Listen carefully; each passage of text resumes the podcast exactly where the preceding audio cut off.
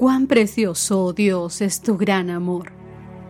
Todo ser humano haya refugio a la sombra de tus alas. Bienvenidos sean todos al, estudio, diario de la Biblia.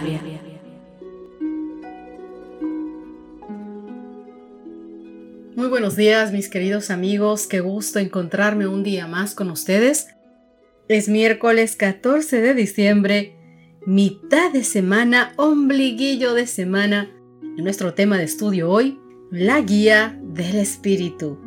Queridos amigos, el Espíritu Santo es el poderoso agente de Dios que derrama el amor divino en nuestros corazones. Presta atención lo que dice Romanos capítulo 5, verso 5. Y la esperanza no avergüenza, porque el amor de Dios ha sido derramado en nuestros corazones por el Espíritu Santo que nos fue dado. El Espíritu Santo nos conduce a una verdadera experiencia salvífica, nos guía a toda la verdad y nos da poder para cumplir la misión evangélica. Presta atención a los siguientes textos que voy a leerte. Juan capítulo 16 versos 7 al 11. Pero yo os digo la verdad os conviene que yo me vaya, dice el Señor Jesús, porque si no me fuera, el consolador no vendría a vosotros, mas si me fuere, os lo enviaré, y cuando Él venga, convencerá al mundo de pecado, de justicia y de juicio. De pecado, por cuanto no creen en mí. De justicia, por cuanto voy al Padre y no me veréis más. Y de juicio, por cuanto el príncipe de este mundo ha sido ya juzgado. Continuemos con el mismo capítulo, pero ahora dirijámonos al verso 13. Juan 16, 13. Pero cuando venga el Espíritu de verdad, Él os guiará toda la verdad, porque no hablará por su propia cuenta, sino que hablará todo lo que oyere y os hará saber las cosas que habrán de venir. Ven conmigo a Hechos capítulo 1, verso 8. Pero recibiréis poder cuando haya venido sobre vosotros el Espíritu Santo, y me seréis testigos en Jerusalén, en toda Judea, en Samaria y hasta en lo último de la tierra.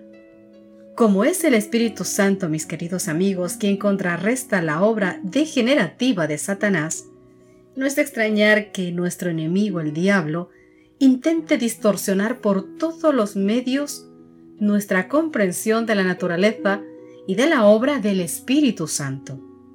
Mientras que algunos niegan su personalidad, otros enfatizan los dones del Espíritu sobre su poder transformador. Vamos a leer juntos Hechos capítulo 8 versos del 4 al 24. Simón el hechicero de Samaria quería recibir los dones del Espíritu Santo, pero sin que el Espíritu lo regenere. ¿Cómo se sigue manifestando esta misma actitud de Simón en nuestros días? Escucha con atención la historia. Pero los que fueron esparcidos iban por todas partes anunciando el Evangelio. Entonces Felipe descendió a la ciudad de Samaria y les predicaba a Cristo. Y la gente unánime escuchaba atenta las cosas que decía Felipe, oyendo y viendo las señales que hacía. Porque de muchos que tenían espíritus inmundos salían estos dando grandes voces y muchos paralíticos y cojos eran sanados. Así que había gran gozo en aquella ciudad. Pero había un hombre llamado Simón que antes ejercía la magia en aquella ciudad y había engañado a la gente de Samaria haciéndose pasar por algún grande. A este oían atentamente todos, desde el más pequeño hasta el más grande, diciendo, Este es el gran poder de Dios. Y le estaban atentos porque con sus artes mágicas les había engañado por mucho tiempo. Pero cuando creyeron a Felipe que anunciaba el Evangelio del reino de Dios y el nombre de Jesucristo, se bautizaban hombres y mujeres. Y también creyó Simón mismo.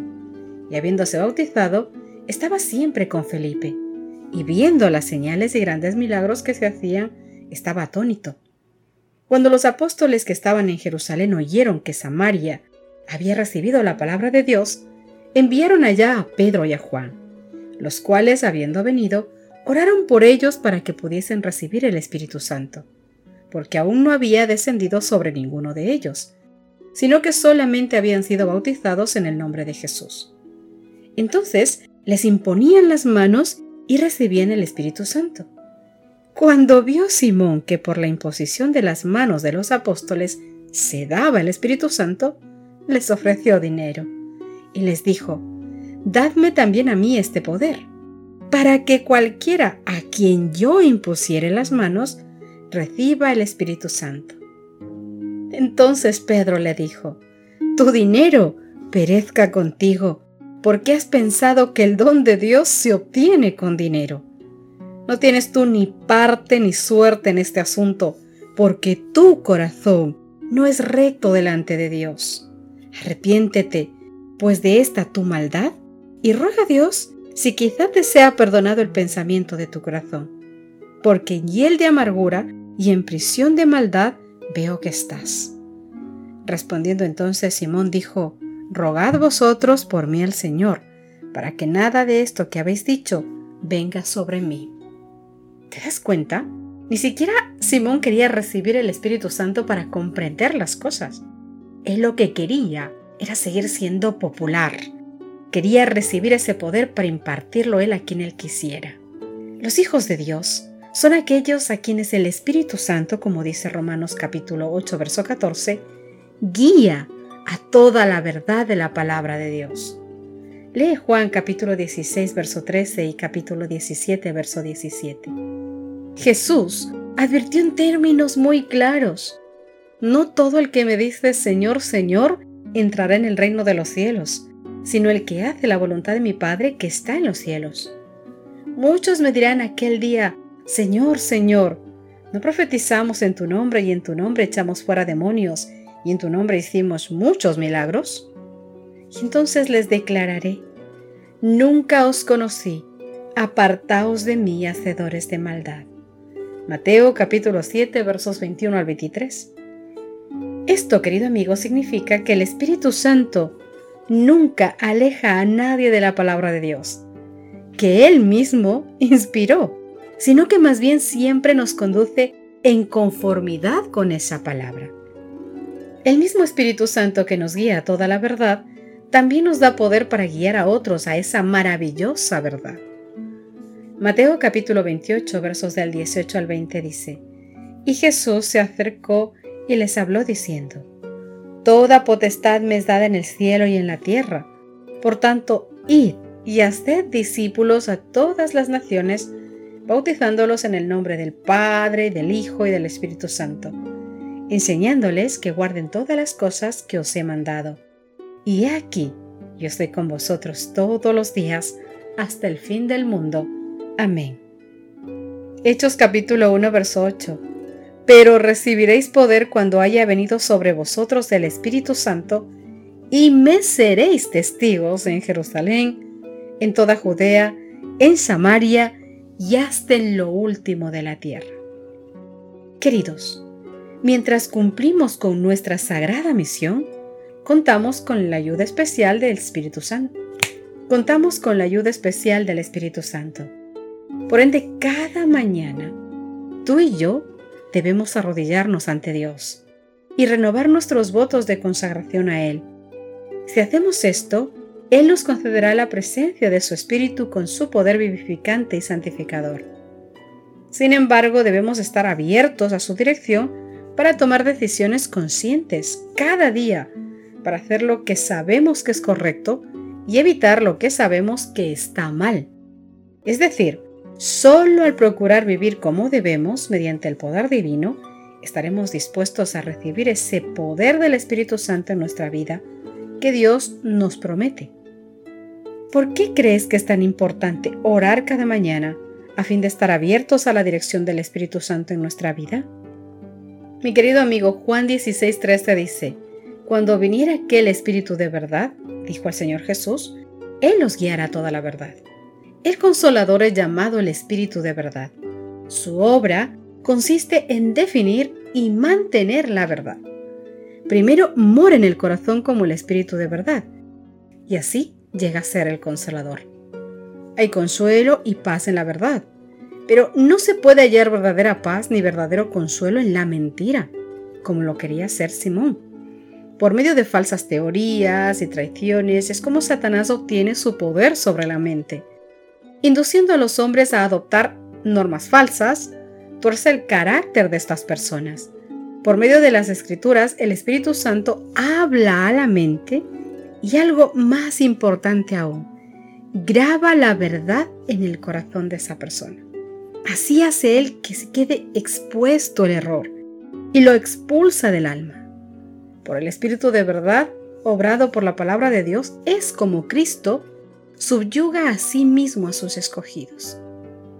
El Espíritu Santo es el más elevado de todos los dones que podía solicitar de su Padre para la exaltación de su pueblo. El Espíritu iba a ser dado como agente regenerador y sin esto el sacrificio de Cristo habría sido totalmente inútil. El poder del mal se había fortalecido durante siglos y siglos, y la sumisión de los hombres a este cautiverio satánico era asombrosa. El pecado podía ser resistido y vencido únicamente por la poderosa intervención de la tercera persona de la divinidad. Él iba a venir no con energía modificada, sino en la plenitud del poder divino. El Espíritu es el que hace eficaz todo lo que ha sido realizado por nuestro Redentor en el mundo. Por el Espíritu es purificado el corazón. Por el Espíritu llega a ser el creyente partícipe de la naturaleza divina. Por eso es que debemos buscar a Dios en forma individual, cada día, porque esa obra es una obra personal. Nadie puede hacerlo por ti. Así que te invito a que nos acerquemos a Dios cada día y no permitamos que ninguna cosa interfiera con nuestros esfuerzos y distorsione la verdad para este tiempo. Cada uno de nosotros confesemos nuestros propios pecados y no los de su prójimo, que humillemos nuestro corazón delante de Dios y que sea tan lleno nuestros corazones con el Espíritu Santo que nuestra vida demuestre que hemos nacido de nuevo que somos, como dice Juan 1.12, mas a todos los que le recibieron, a los que creen en su nombre, les dio potestad de ser hechos hijos de Dios. Mi querido amigo, mi querida amiga, acompáñame a terminar este estudio maravilloso de hoy con una oración. Querido Papá Dios, no tenemos mérito alguno, no somos nada ni nadie, Señor, pero queremos hoy rogarte que deposites tu Santo Espíritu en nosotros, para que Él nos ayude a conocer la verdad, a ver la verdad, a rechazar las enseñanzas y las acechanzas del enemigo, Señor. Que podamos vivir siempre dependiendo de ti. Que el Espíritu Santo nos dé sabiduría, inteligencia, paz, gozo, todos, todos los dones, Señor, para poder servirte mejor para poder ser mejores testigos tuyos. Que Él ponga en nuestro corazón tanto el querer como el hacer tu voluntad, Señor. Que nuestra vida esté puesta a tus pies y que, Señor, tu voluntad se haga y sea soberana en nuestras vidas. A tus pies estamos, Señor. Con toda humildad te rogamos que sea tu Santo Espíritu quien dirija la mente, el corazón, la vida, de cada uno de nosotros. Hágase, Señor, en nosotros su voluntad. Perdone nuestros pecados y tome posesión de nuestra vida, de la mente, del corazón, de todo, Señor, para que seamos hijos verdaderos, testigos suyos eficaces en esta tierra. En el nombre de Cristo Jesús. Amén y amén. Mi querido amigo, que Dios te bendiga infinitamente. Nos estamos encontrando mañana. Gracias por acompañarnos. Te esperamos mañana. Te recordamos que nos encontramos en redes sociales. Estamos en Facebook, Twitter e Instagram como Ministerio Evangelike. Y también puedes visitar nuestro sitio web www.evangelike.com.